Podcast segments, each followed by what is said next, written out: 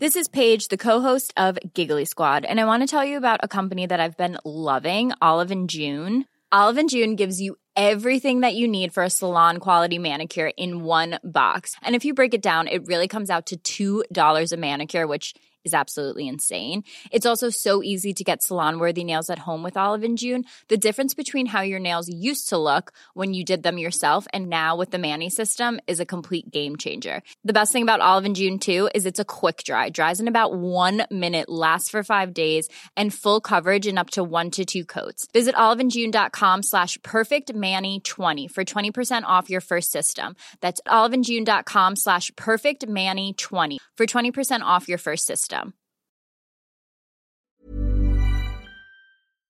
Heraldo Radio 98.5 FM, una estación de Heraldo Media Group, transmitiendo desde Avenida Insurgente Sur 1271, Torre Carrachi, con 100.000 watts de potencia radiada. El Heraldo Radio presenta Cámara de Origen, un nuevo espacio para enterarnos del trabajo de las legisladoras y legisladores en los Congresos de México. En Cámara de Origen tiene la palabra Carlos Zúñiga Pérez. Viernes, llegamos al viernes 6 de agosto de este año 2021. Buenas tardes, gracias por acompañarnos en esta nueva emisión de Cámara de Origen. Les saluda Carlos Zúñiga Pérez. Cerrando la semana con mucha, mucha información. Ha sido una semana esta de agosto donde la verdad han ocurrido muchas cosas. Siguen pasando muchas cosas interesantes en materia informativa que tendrán, por supuesto, una trascendencia. De todo esto le hablaremos aquí en este programa. Una hora de información. A esta hora, así van las noticias debe de eh, modificarse la forma de medición sobre bienestar. Yo tengo, por ejemplo, mi manera de medir. Ahora sí que tengo otro dato. El eh, presidente de la Corte, Arturo Saldívar, pues es una gente honrada, seria, responsable. Por eso no lo quieren sus mismos compañeros. Es lamentable que no quieran al presidente Arturo Saldívar, que quiere llevar a cabo una reforma en el Poder Judicial que urge, porque jueces, magistrados, ministros están echados a perder. Por lo general, el Poder Judicial está podrido. Muchísima corrupción en los jueces. No representan al pueblo. Arturo Saldívar, ministro presidente de la Suprema Corte de Justicia. Concluiré mi mandato como presidente de la Suprema Corte de Justicia de la Nación el 31 de diciembre de 2022, cuando termina el periodo para el cual fui electo, considerar que la permanencia en la presidencia del tribunal del magistrado José Luis Vargas ya no es viable. No hay condiciones para que él siga en el cargo que él dice que sigue ostentando debería de dar un paso al lado. Joan Laporta, presidente del Club Barcelona. Se nos va a exigir un gran nivel y estamos dispuestos a, asumir el reto y a estar más motivados que nunca. Terminando el resumen, ya tienes a Carlos Navarro. Continúe teniendo éxitos y continúe dando alegrías al barcelonismo.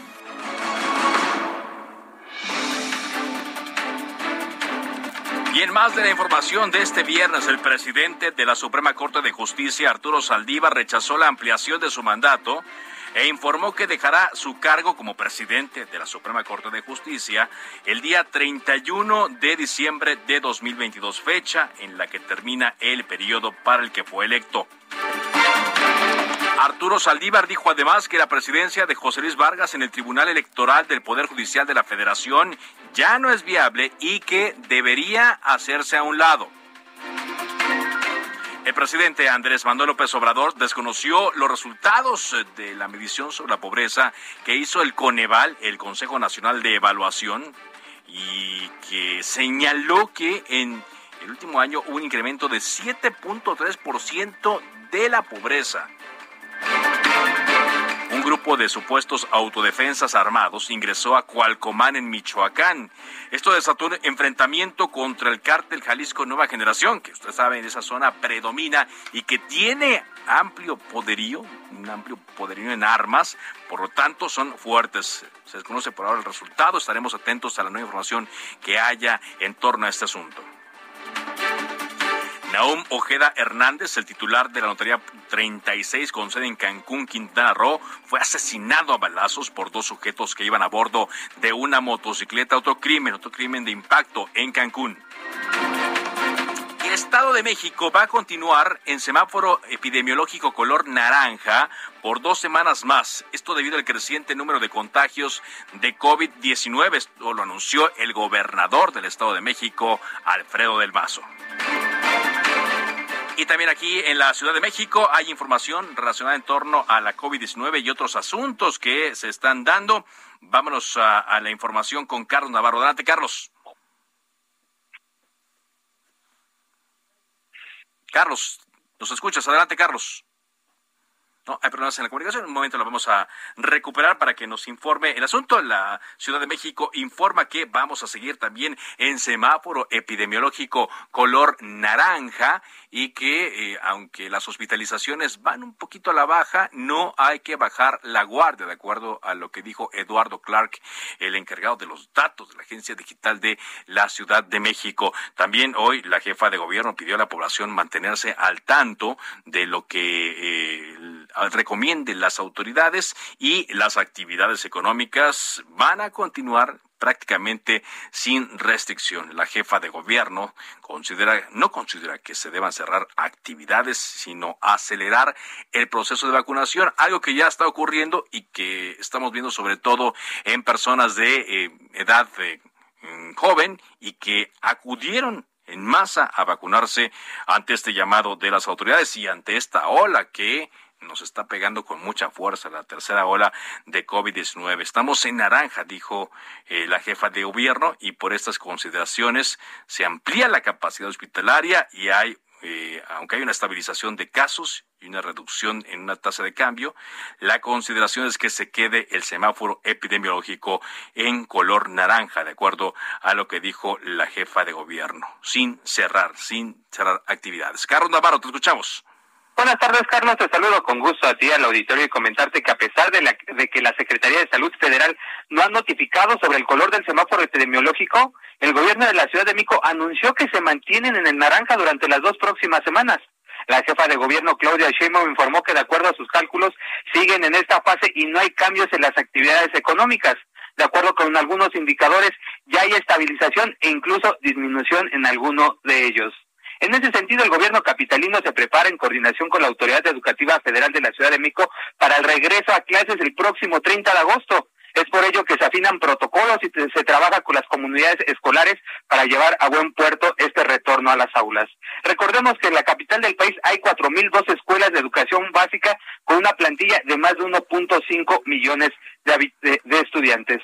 También comentarte, Carlos, que la próxima semana, como parte de la fase 24 del plan de vacunación en la Ciudad de Mico, se va a aplicar la segunda dosis para personas de 40 a 49 años de edad de Xochimilco y Álvaro Obregón, mientras que los jóvenes de 18 a 29 van a recibir la primera dosis en Milpalta, Magdalena Contreras, Venustiano Carranza y Cuauhtémoc. Se estima aplicar en la capital del país un total de 417 mil vacunas de AstraZeneca entre el martes 10 y el sábado 14 de agosto. Y por último, comentarte que la jefa de gobierno, Claudia Sheinbaum, señaló que el fondo de la denominada Ley Saldívar no era la ampliación del mandato, sino la erradicación de la corrupción en el Poder Judicial.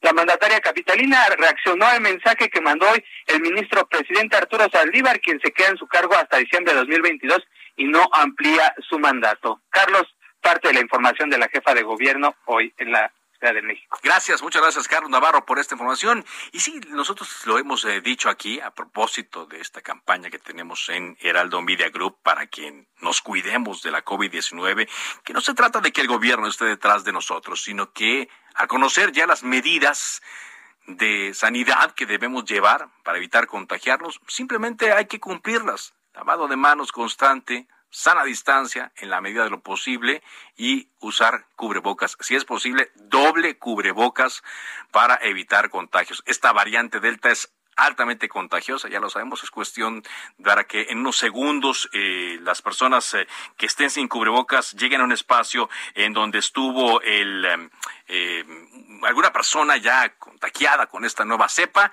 y la persona fácilmente puede contraer el nuevo coronavirus y aquellas personas que salen a vacacionar o que salen a algún lugar donde tienen conocimiento de que habrá muchas personas, pues eh, ya, ya quedará en su conciencia, ¿no? Pero no podemos estar exponiéndonos y después exigiendo que las autoridades nos atiendan rápido cuando ya esto está completamente saturado.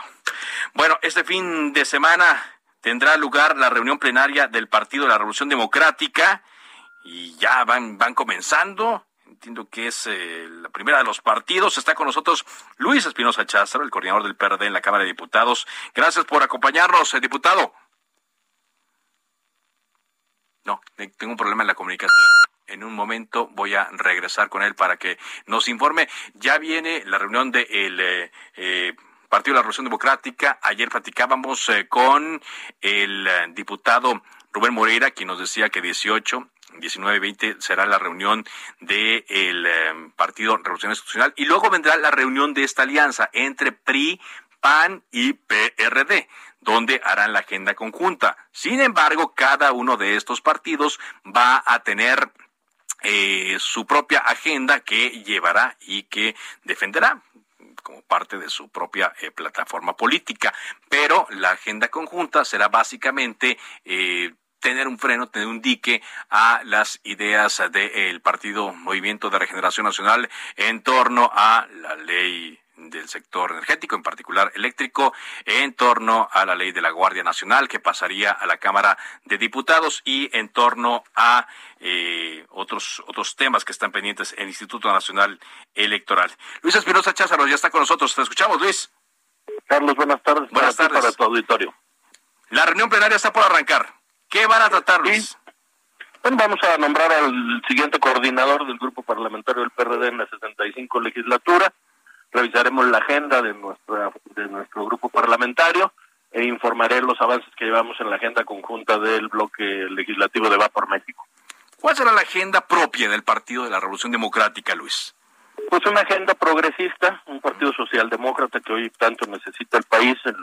vamos a defender la, las libertades, ¿no? La libertad de las mujeres a decidir sobre su cuerpo, la libertad de las personas a casarse con quien ellos decidan, una agenda muy progresista, muy libertaria, y en la materia presupuestal pondremos mucha atención en, en que regresen los recursos para las estancias infantiles, que no haya falta de medicamentos para los niños con cáncer y básicamente por ahí vamos a enrutar nuestra agenda legislativa. Esto me llama la atención porque bueno, es la agenda propia, Luis, y para que le quede claro al auditorio que la agenda que ustedes tendrán con los otros partidos integrantes de esta alianza, con el PRI y PAN, va a ser otra muy distinta, ¿no? A este, por ejemplo, el tema de las libertades personales que me mencionabas. Es correcto, la agenda que hemos pactado con el PAN y el PRI es aquella en la que estamos de acuerdo.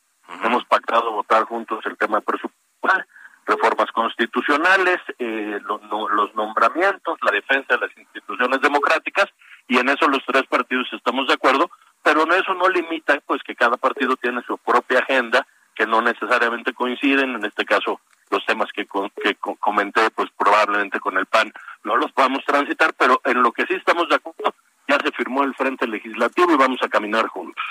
Y ustedes tendrán su pro, la bueno la agenda la perdóname la eh, plenaria conjunta eh, después del 20 de agosto es correcto el, el 21 de agosto tenemos una plenaria conjunta de los tres grupos parlamentarios pero en, paralelo cada uno ha venido teniendo sus propias eh, plenarias y eso es lo que haremos el día de mañana y pasado mañana acá en Morelia ante estos grandes temas ¿no? que se van a estar tratando en teoría porque no se ha enviado nada todavía a ninguna de las cámaras, eh, ¿qué tanta posibilidad, Luis, hay de que esta agenda propia del PRD pueda discutirse y pueda salir?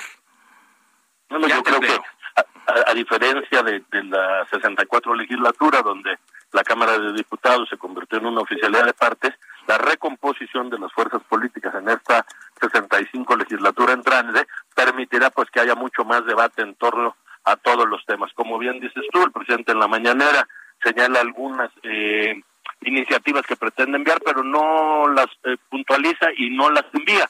Yo esperaría pues que cuando menos tengamos los dictámenes o las iniciativas para poder discutir en base a ello. Para poder discutir. Y cuando llegue, Luis, porque son temas muy polarizantes, ya lo habíamos platicado aquí, pero eh, conforme se van acercando cosas y, por ejemplo, viendo el asunto de los desafueros, por ejemplo, donde no hubo acuerdo, ¿qué puede salir en esos temas tan polarizantes que se van a discutir? Bueno, pues eh, tendrá que haber un convencimiento, un diálogo, una discusión, porque efectivamente ya no tienen la mayoría para llevar a cabo las reformas constitucionales y nosotros en el bloque de Va por México hemos dicho que no vamos a acompañar estas ideas del presidente que piensa que el legislativo está de adorno. No, no lo haremos, no lo, no lo haremos, no lo permitiremos. Y el primer tema que será escabroso, como dices tú, pues es el tema de presupuestos. No puede seguir habiendo presupuestos donde no hay medicinas para los niños con cáncer o hay mucho presupuesto para obras faraónicas, pero no tenemos vacunas suficientes. Va a haber una fuerte discusión respecto al presupuesto y te adelanto que el bloque va por México presentará un eh, presupuesto alterno que no hubo estos tres años, pero que ahora sí presentaremos, pues para que se puedan contrastar dos puntos de vista. El bloque va por México va a presentar un presupuesto eh, alterno.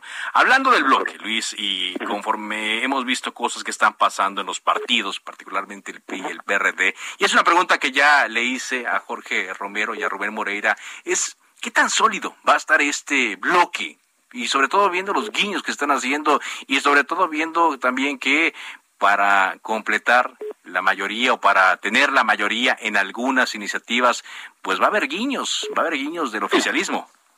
Por supuesto, yo veo un bloque sólido, tengo una magnífica relación con Jorge y con Rubén, no es secreto que nos hemos estado reuniendo por instrucción de los tres presidentes nacionales de nuestro partido para no llegar tan apretados al inicio de la 65 legislaturas. Yo te puedo decir que confío plenamente no solo en, Jorge y Rubén como coordinadores, sino en que todos los diputados que llegamos en el bloque de Va por México firmamos una carta pública con los compromisos de hacer un frente legislativo. Creo que sería muy costoso para algún diputado que pensara en prestarse a, a ser desleal a lo que ya firmó, políticamente sería muy costoso, porque precisamente la gente votó por PAN, PRI, en este frente porque quieren un contrapeso al Ejecutivo, al partido en el gobierno, y por lo tanto, pues hay que hacer valerlo, eh, hay que honrar este compromiso que hicimos en campaña. Y en el PRD, Luis, estoy platicando con Luis Espinosa Cházaro, en el PRD como tal, ¿sí hay unidad?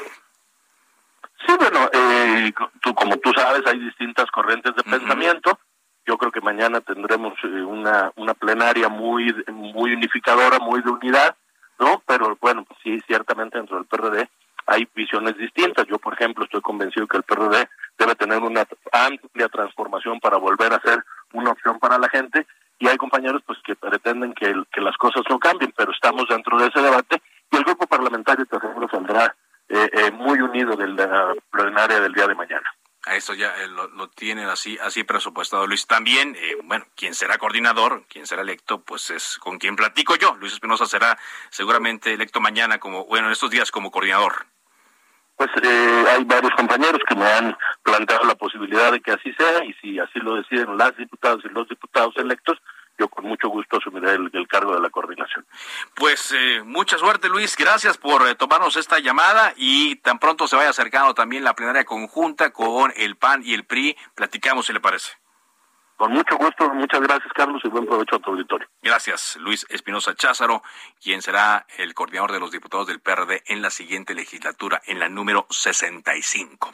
Cuando son las 4 de la tarde con 17 minutos tiempo del centro de México, vamos a ver cómo queda el panorama del Congreso en Sonora. Hemos estado yendo a varias eh, entidades eh, donde hubo elecciones el pasado 6 de junio, 6 de junio y donde se reconfigura la conformación de los congresos locales, por cierto, que también tienen mucho, mucho que hacer, tienen una gran agenda pendiente. Gerardo Moreno es corresponsal del Heraldo de México en Sonora. Te escuchamos con atención, Gerardo, adelante. Hola, ¿qué tal? Buenas tardes, eh, qué gusto saludarte y como bien lo comentas, ya el Congreso del Estado de Sonora está completamente pues establecido y designados todos sus puestos y déjame platicarte que por lo menos aquí tendrá dos particularidades. El primero es que el partido Morena tendrá mayoría junto con sus aliados del PT el Partido Verde y Nueva Alianza, y segundo, que por primera vez en la historia del Estado de Sonora hay una mayoría de diputadas mujeres en la integración del Poder Legislativo. Eh, le platico que el Congreso de Sonora se integra por 33 diputados, de los cuales 21 son electos en las elecciones y 12 se distribuyen por la vía plurinominal. Luego de las votaciones del 6 de junio, pues en Morena y la coalición Juntos Haremos Historia ganó en casi todos los distritos, salvo en cuatro que les logró arrebatar la alianza formada por el PRI, PAN y PRD.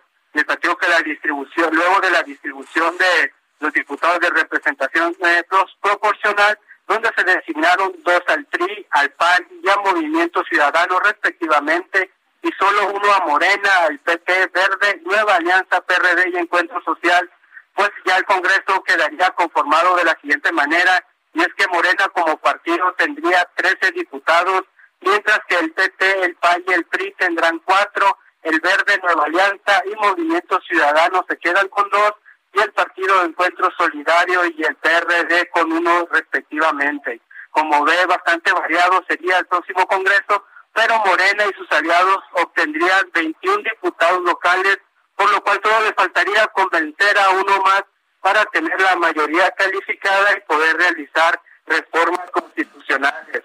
Por otro lado, ya por el, el asunto le platico que hubo un acuerdo entre los partidos previo a la elección para que las listas de los diputados plurinominales fueran encabezadas en primera, la primera posición para una mujer.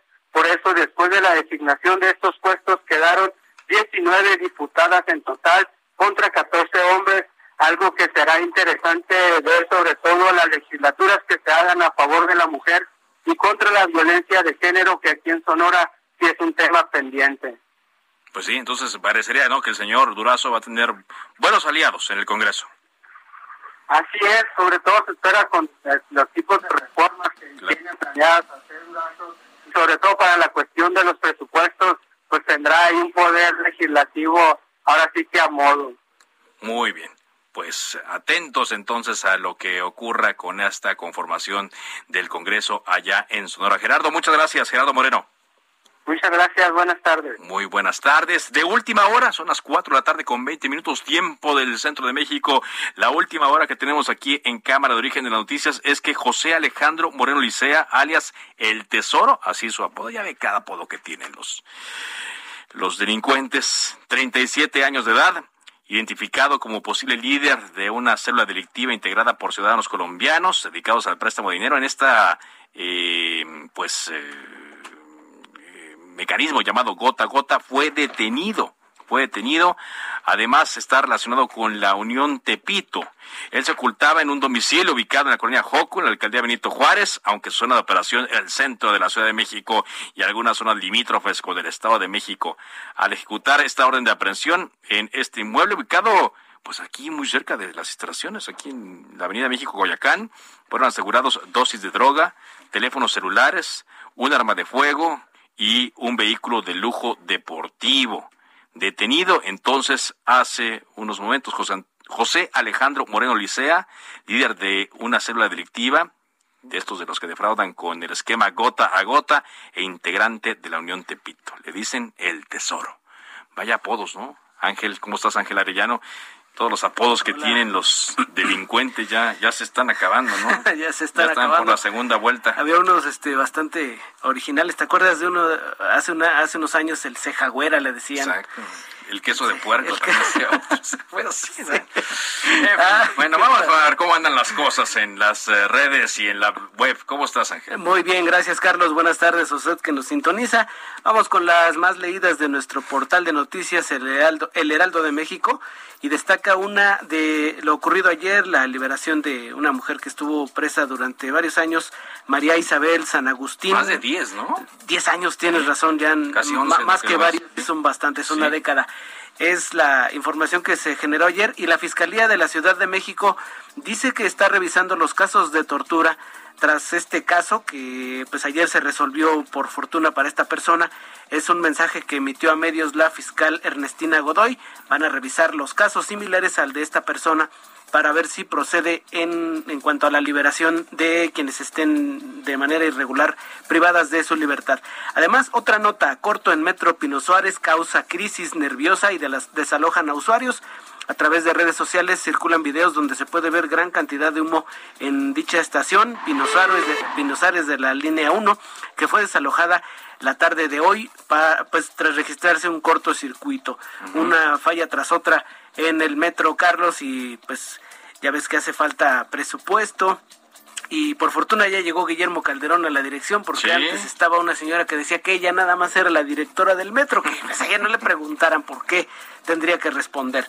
Y en las, las tendencias en, en Twitter, pues tenemos destacada la, a, Guillermo Optoa, el portero de la selección, después de que México obtuvo la medalla de bronce. Ya Muy bien. ¿Te desvelaste para ver el juego o no? No, la verdad es que no. No, bueno. No, ya, ya en la mañana me enteré que... Qué falta de pasión, hombre. Pero pues ahí vienen con la medalla de bronce. Hoy el presidente por la mañana los felicitó. Enhorabuena, una más para el equipo nacional. Carlos. Sí, pero estaba viendo otra, otra, eh, la comento rápido, otra de las tendencias es Leonardo DiCaprio, porque está criticando al gobierno mexicano por no proteger a la vaquita marina. La vaquita marina sí tiene un tiempo ya en su activismo ambiental y pues esta especie allá del Golfo de California que se cuentan ya casi con los dedos de una mano los, eh, los que existen actualmente. Solo quedan, quedan 10 y desde el punto de vista de Leonardo DiCaprio, pues. en México la vaquita marina está más desprotegida que antes. Solo quedan 10 y 10 segundos también para el corte, Carlos. Nos vamos a una pausa, gracias Ángel, una pausa y regresamos a Cámara de Origen con más entrevistas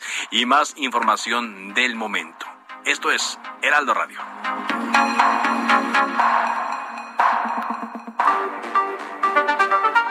Se decreta un receso.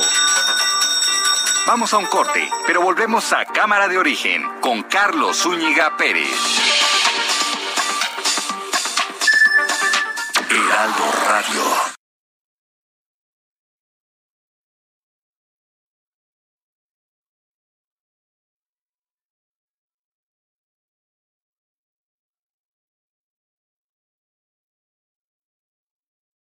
Escuchas, Carlos? Ya está Salomón. ¿Vamos cápsula? También se escucha. ¿Y música? Salomón. Reanuda la sesión. Volvemos a Cámara de Origen con Carlos Zúñiga Pérez.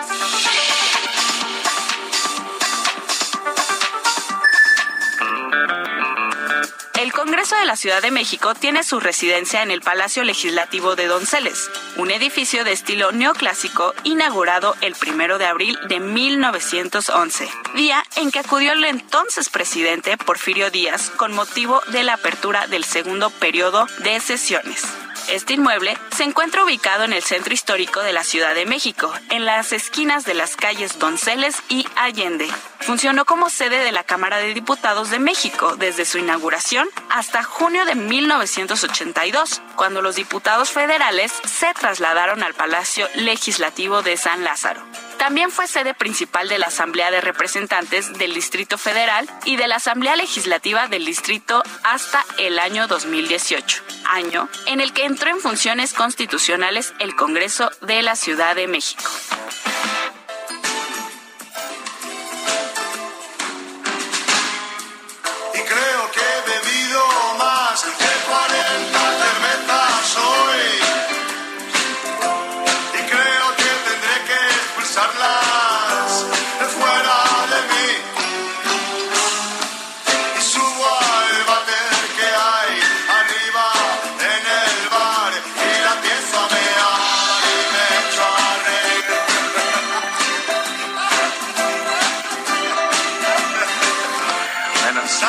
Escuchando mi agüita amarilla de los toreros muertos porque cada primer viernes de agosto se festeja el Día Internacional de la Cerveza.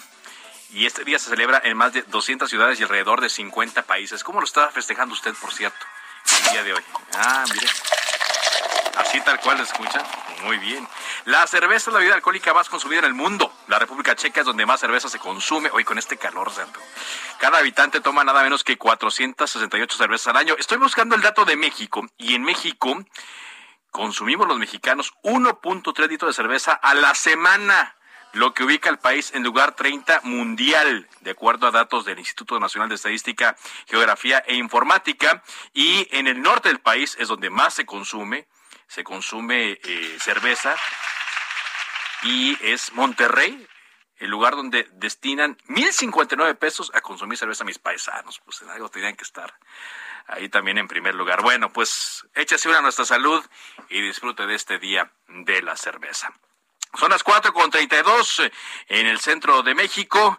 Ya hemos platicado con integrantes de la próxima legislatura, del PRI, del PAN, del PRD, y agradezco que esté con nosotros Salomón Chertorivsky, diputado federal electo de Movimiento Ciudadano. ¿Qué tal, Salomón? ¿Cómo estás?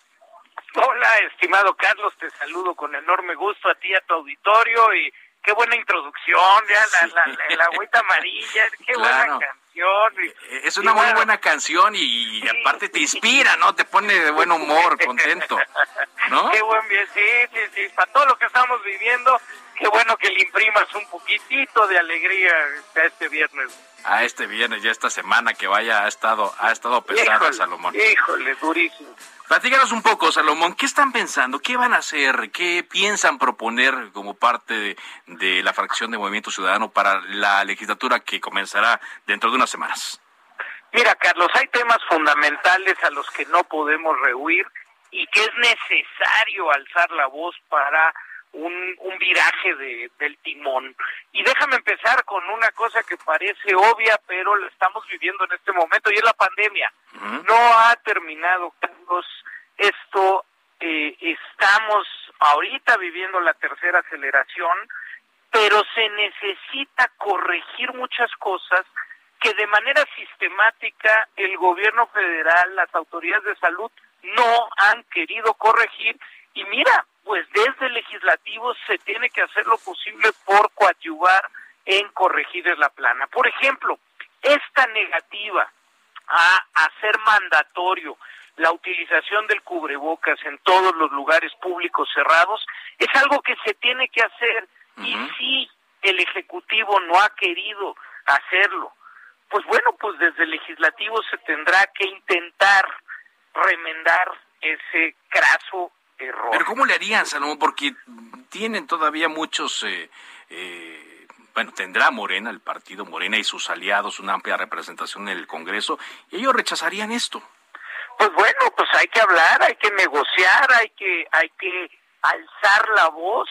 Eh, lo que nadie nos puede impedir es hablar de las cosas, discutirlas y con eso proponer un diálogo público. Por ejemplo, mira, hablando todavía de la pandemia, yo creo que a nuestro país, en donde más de 600 mil personas han fallecido y por lo menos 300 mil de las muertes pudieron ser evitadas si el gobierno hubiera tomado otras definiciones, nos surge tener una comisión independiente que haga una evaluación del manejo de la pandemia por parte del gobierno federal y los gobiernos de los estados.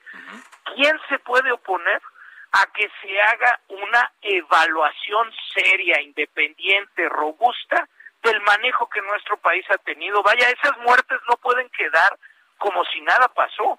Este, si se si, si se rehusan en Morena a que llevemos un ejercicio de rendición de cuentas en este terreno, pues eso también hablará de ellos. Creo ¿Una rendición de cuentas de los actuales eh, funcionarios? Claro, por supuesto, pues de los que tuvieron que ver en este momento con las decisiones en materia de la gestión de la pandemia. Y tiene que ver con gobiernos eh, estatales, por supuesto, pero también con el gobierno federal, por supuesto. Básicamente sería aquí quien, Hugo López Gatel.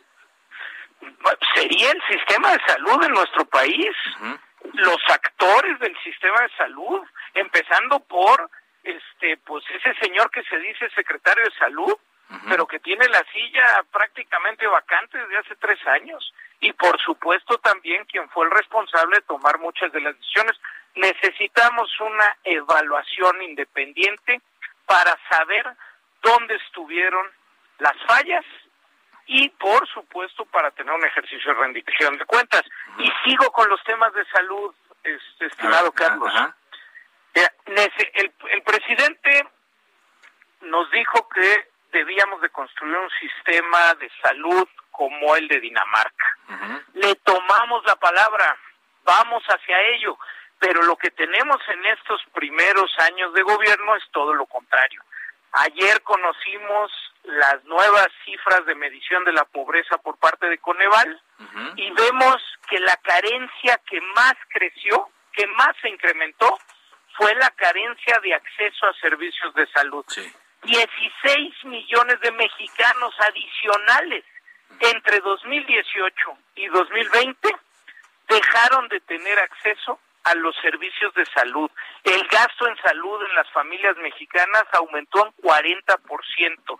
Bueno, es momento de hacer una reflexión de hacia dónde vamos a llevar el sistema de salud en nuestro país y por supuesto que en Movimiento Ciudadano vamos a dar la, la batalla porque se reflexione, se dialogue y se legisle hacia un verdadero sistema de salud universal y de calidad. O sea, su foco sería eh, el tema de la salud. Su agenda legislativa sería prioridad. Como, como, como primer punto te lo, te lo menciono y es algo que traemos muy vívido en estos días. Segundo, la crisis económica que ya venía y que se aceleró con la pandemia y con los no apoyos o programa de gobierno para, para, para empujar esta pandemia, en un, en un momento en donde la posibilidad de recuperación de ese millón de pequeños negocios que cerraron, de la pérdida de empleo, de las personas que cayeron en pobreza,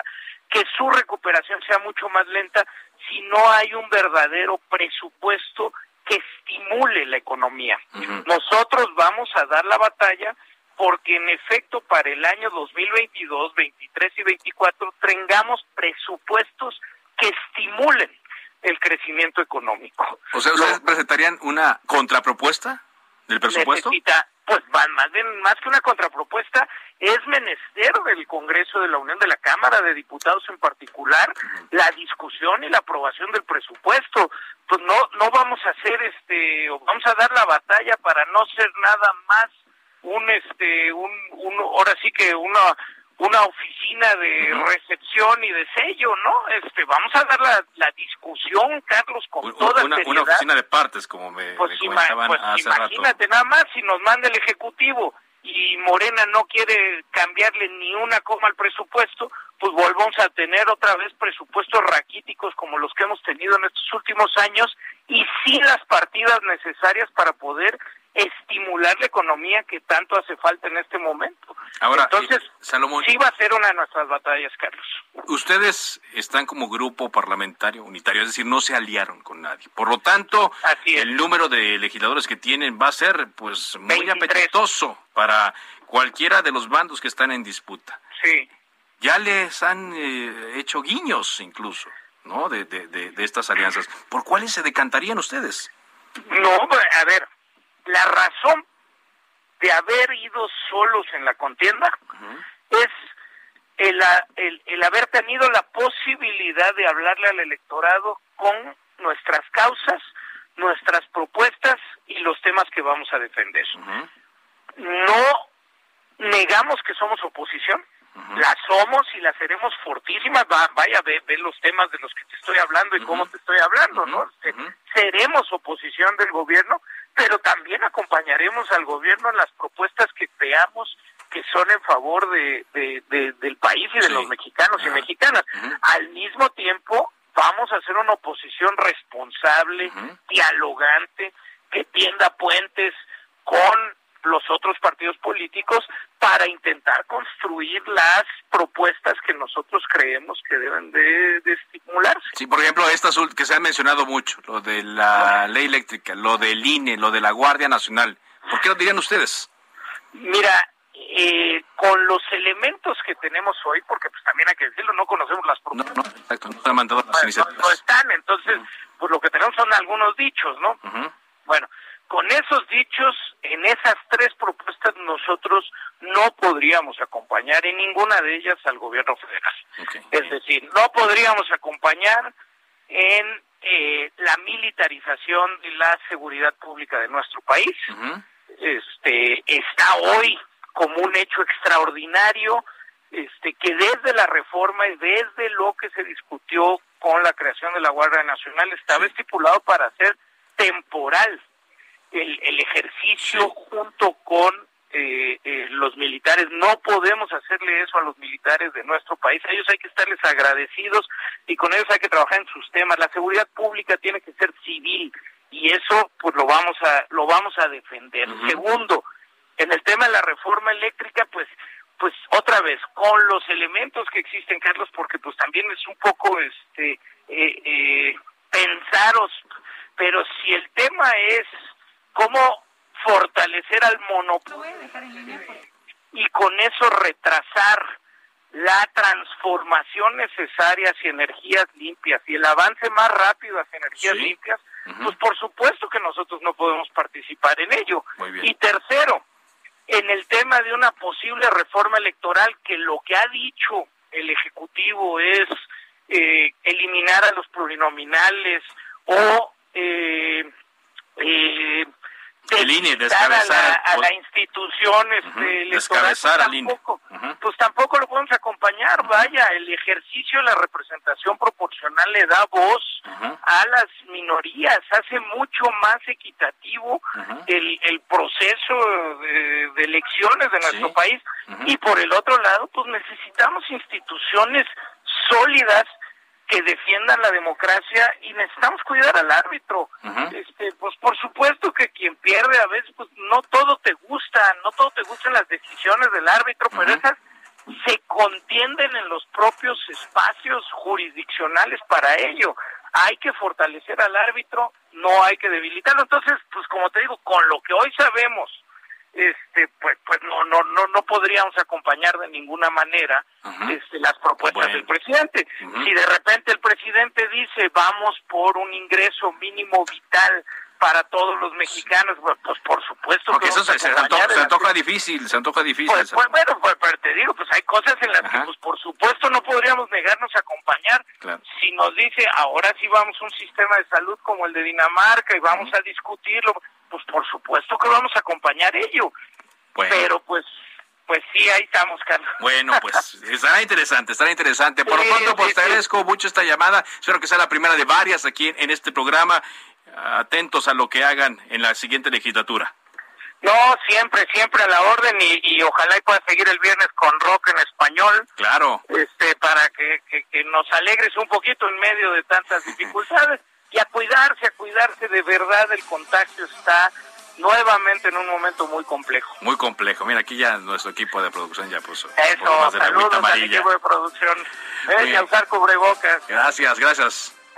Gracias, Salomón. Y sí, no se le vaya a olvidar en medio de las cervezas y la celebración del Día de la Cerveza. Bueno, nos informan que hay tráfico intenso en la carretera México-Toluca, dirección Ciudad de México, cerca de la caseta. Nos reportan cuando menos tres accidentes, eh, aparentemente sin heridos graves, pero lo que le queremos invitar aquí en Heraldo Radio es que maneje con mucha precaución, tenga paciencia lo de pasar. De hecho, desde hoy por la mañana se está presentando muchos problemas en la circulación de la carretera México-Toluca, así es que paciencia, por favor, paciencia, sobre todo los que vienen aquí a la Ciudad de México desde Toluca. Son las cuatro con cuarenta y seis, eh, tiempo del centro de México. Nos enteramos ayer que un grupo de legisladores de Morena exigió a la Comisión Permanente aprobar la convocatoria ya a un periodo extraordinario un periodo extraordinario ya tan esperado para poder procesar los tres casos de desafuero que están pendientes en la Cámara Baja de Mauricio Toledo, de Benjamín Saúl Huerta y del fiscal de Morelos Uriel eh, Carmona. Los legisladores em, eh, dijeron que rechazaban las argucias para atorar la discusión de estos desafueros. Agradezco mucho que esta tarde me tome la llamada Raúl Bonifaz, vicecoordinador de Morena en la Cámara de Diputados. ¿Qué tal? ¿Cómo está? Muy buenas tardes. Hola, Carlos. Buenas tardes para usted y para su auditorio. Pues desde Chiapas, con mucho gusto escuchándolo y a sus órdenes. Gracias, un saludo hasta Chiapas, eh, diputado. Gracias, eh, bienvenido. tenía conocimiento ya, quiero preguntar dos cosas, eh, si tiene conocimiento de esta, de esta petición y si usted forma parte de ella. A ver, yo primero yo diría con mucho afecto, a ver, desde un principio las y los diputados de Morena hemos insistido, no no a la impunidad, sí, no a la impunidad y sí a la al inmediato desafuero de Saúl, de eh, perdón, de Saúl Huerta, de Mauricio Toledo y de Uriel Carmona. Desde el 12 de abril nosotros así lo hemos insistido. Y en la Cámara de Diputadas y de Diputados no quitamos la fracción parlamentaria de Morena, el dedo en el renglón de decir ya basta, y le pedimos a los a las demás fracciones parlamentarias que se sumen a nosotros y que aprueben que se realice este periodo extraordinario a efecto de que a más tardar eh, precisamente el día 11 de este mes se constituya la Cámara de Diputadas y de Diputados en jurado de procedencia a efecto de que cuando menos Saúl Huerta y Mauricio Toledo pierdan el fuero para que sean juzgados ante la ley. Eso es lo que hemos nosotros insistido. En el caso Mona, que es el fiscal de Morelos, en donde el PRI no nos ha querido acompañar en virtud de que hay una un, una disputa eh, una disputa en la Suprema Corte o no una disputa hay una resolución de la Suprema Corte en cuanto le conceden un amparo bueno finalmente pues podemos volver a analizar ese tema pero en cuanto a lo que eh, a Saúl Huerta y a Mauricio Toledo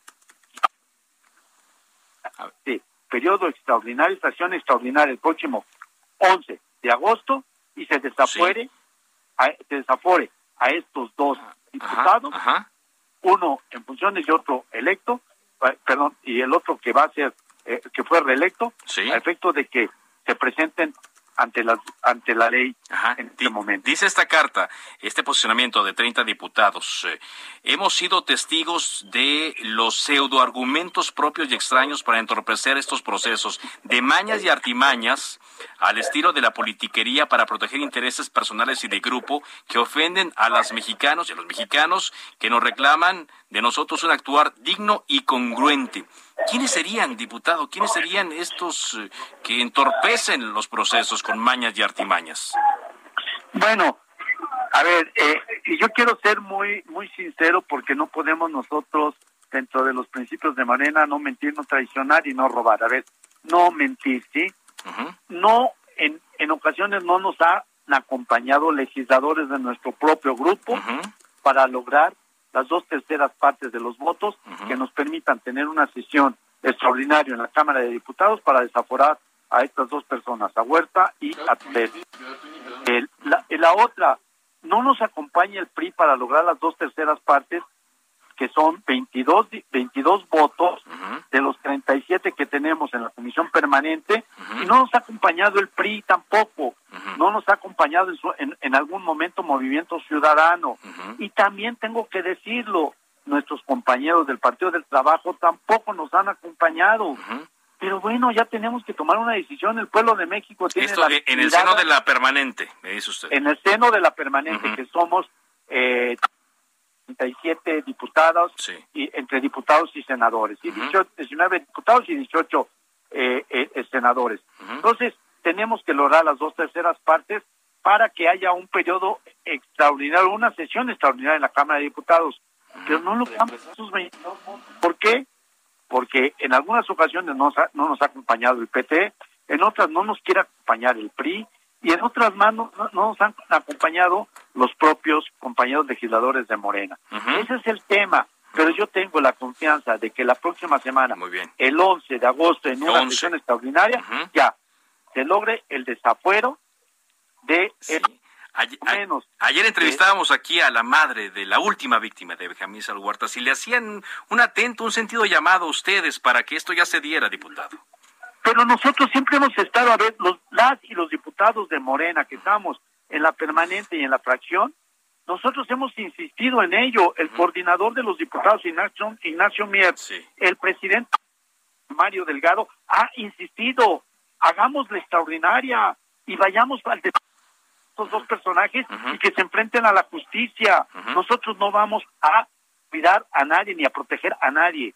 y nosotros eh, tenemos la confianza de que así será. No a la impunidad, esa ha sido nuestra norma de conducta en la Cámara de pues Diputados y de, de Diputados en pues esta 64 legislatura. Pues, ojalá, ya sí lo esperamos. le digo una, y, y, un ejemplo, don Carlos. Dígame. Hay un compañero de nosotros, Cipriano Charret, eh, diputado por Hidalgo, que cometió un, una, un, ilícito en el accidente que tuvo aquí donde falleció un taxista, nosotros lo desaforamos. claro, claro. Y, los de Morena, sus compañeros de Morena, lo desaforamos enfrentada a la ley. Y hoy, de nuevo, insisto, Morena no protege a nadie. Muy bien. Pues si le parece, platicamos la próxima semana, ya cuando se dé la convocatoria y en caso de que se en el Pleno se discuta estos desafueros. Le agradezco mucho que haya estado con nosotros hoy, diputado. Buenas tardes, don Carlos, a Gracias. auditorio tan amplio. Hasta pronto. Rafael Unifaz, vicecoordinador de Morena en la Cámara de Diputados, dice también esta carta de los legisladores que es por ello que exigen a la mesa directiva de la Comisión Permanente, a los coordinadores de los grupos parlamentarios y a todas y todos los legisladores de la Comisión Permanente a no poner pretextos, no retrasar, no evadir más y no obstaculizar por ningún motivo la discusión y la aprobación para que la Cámara de Diputados se constituya en un periodo extraordinario en de procedencia y se concluya con este pendiente que tenemos con todas y todos los mexicanos. Pues ahí están las palabras, ahora hay que pasar a los hechos. Donde, por cierto, ya están pasando a los hechos es en el Tribunal Electoral del Poder Judicial de la Federación, porque ahora el magistrado Reyes Rodríguez Mondragón informó que como presidente de esta sala superior ya dio inicio a la entrega-recepción de la Secretaría General de Acuerdos, luego de que Carlos Vargas Vaca, titular de esta Secretaría de Acuerdos, fuera destituido junto con José Luis Vargas Valdés por negarse a celebrar la sesión pública del pasado día miércoles. Y como ya decíamos, pues eh, el magistrado presidente de la Suprema Corte de Justicia, eh, Arturo Saldívar, informó que pues no hay, ya no hay cabida, ya no hay cabida para el eh, señor José Luis Vargas como presidente. Por lo tanto, todo indica que Reyes Mondragón podría seguir, aunque quizá no, hay quienes están hablando ya de una tercera vía, de una decisión salomónica para que las cosas queden tranquilas, las aguas se tranquilicen en el Tribunal Electoral del Poder Judicial de la Federación. Y de última hora también se nos informa aquí en Cámara de Origen que la COFEPRIS acaba de liberar 3.753.540 dosis de vacunas envasadas en México. Buenas noticias porque hacen falta. Así despedimos Cámara de Origen. Gracias por habernos acompañado a lo largo de esta semana. Se queda enseguida en referente informativo. Yo les espero el próximo lunes. Pase buen fin de semana y por pronto es cuánto.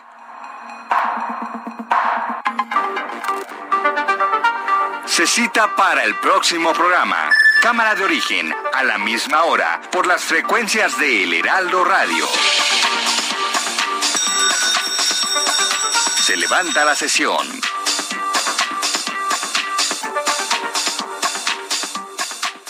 Heraldo Radio. La HCL se comparte, se ve y ahora también se escucha. Tired of ads barging into your favorite news podcasts? Good news. Ad-free listening is available on Amazon Music. For all the music plus top podcasts included with your Prime membership. Stay up to date on everything newsworthy by downloading the Amazon Music app for free or go to amazon.com slash news ad free. That's amazon.com slash news ad free to catch up on the latest episodes without the ads.